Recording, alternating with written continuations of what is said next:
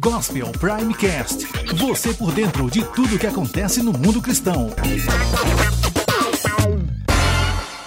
Oferecimento Prime Cursos. Os melhores cursos você encontra aqui.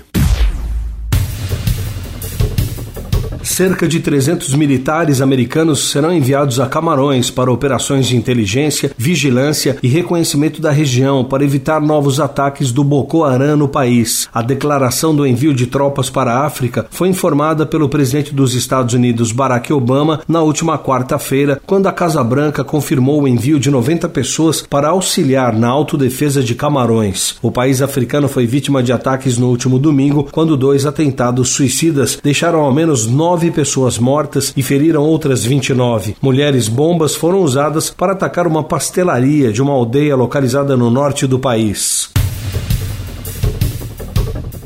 No início de outubro, o primeiro-ministro israelense Benjamin Netanyahu fez um discurso histórico na sede da ONU, calando durante cerca de 45 segundos os representantes diplomáticos. Ele denunciou o acordo nuclear das potências mundiais com o Irã, afirmando que o governo de Teherã não é confiável. Cerca de uma semana depois, o Irã testou um míssil de médio alcance capaz de carregar ogivas nucleares. Não está claro se este é o caso do projétil disparado por Teherã. Analistas afirmam que o míssil pode alcançar até 800 milhas, o suficiente para chegar a Israel.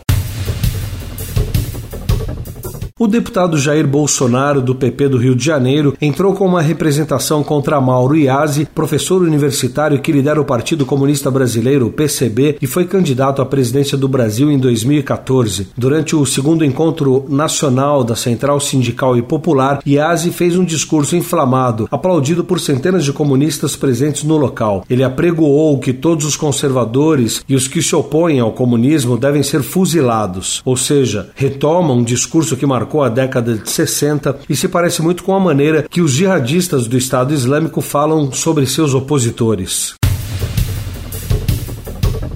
A primeira instância havia determinado a extinção da ação civil pública movida pelo Ministério Público Federal de São Paulo contra o pastor Silas Malafaia por declarações consideradas homofóbicas durante seu programa de TV em 2011. Mas nesta quinta-feira, o Ministério divulgou que o Tribunal Regional Federal da Terceira Região determinou a retomada da ação para que o pastor evangélico seja investigado. A ação também cita a TV Bandeirantes e a União. Ao determinar a reabertura do processo, o procurador da República Jefferson Aparecido Dias disse que Malafaia incitou a violência contra os homossexuais ao pedir que a CNBB, órgão da Igreja Católica, baixe o porrete no ativismo gay. Eu sou panqueiro convertido e eu tô na missão, levando sempre uma mensagem para os corações. Eu sou a flecha que dispara no caminho certo.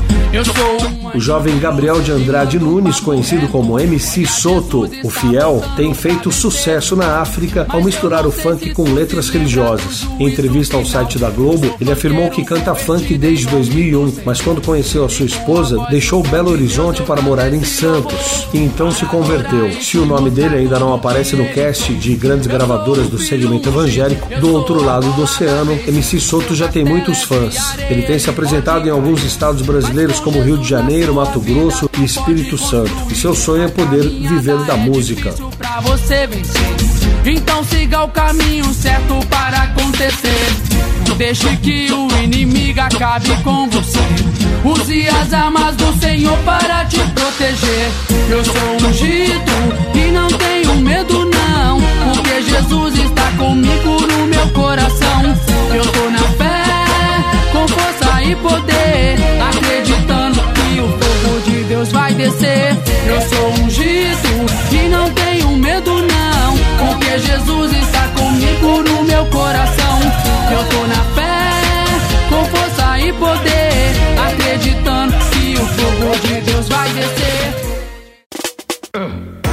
Gospel Primecast. Você por dentro de tudo que acontece no mundo cristão. Oferecimento Prime Cursos. Os melhores cursos você encontra aqui. Sonhar com um futuro melhor. Tá dentro de casa, agora já dá pra fazer. Com a praia Prime Cursos escolho a minha chance de crescer. Estudar dentro de casa, agora já dá pra fazer. Com a Prime Cursos escolho a minha chance de crescer. Cursos grátis, acesse primecursos.com.br. Gospel Prime, Gospel Prime.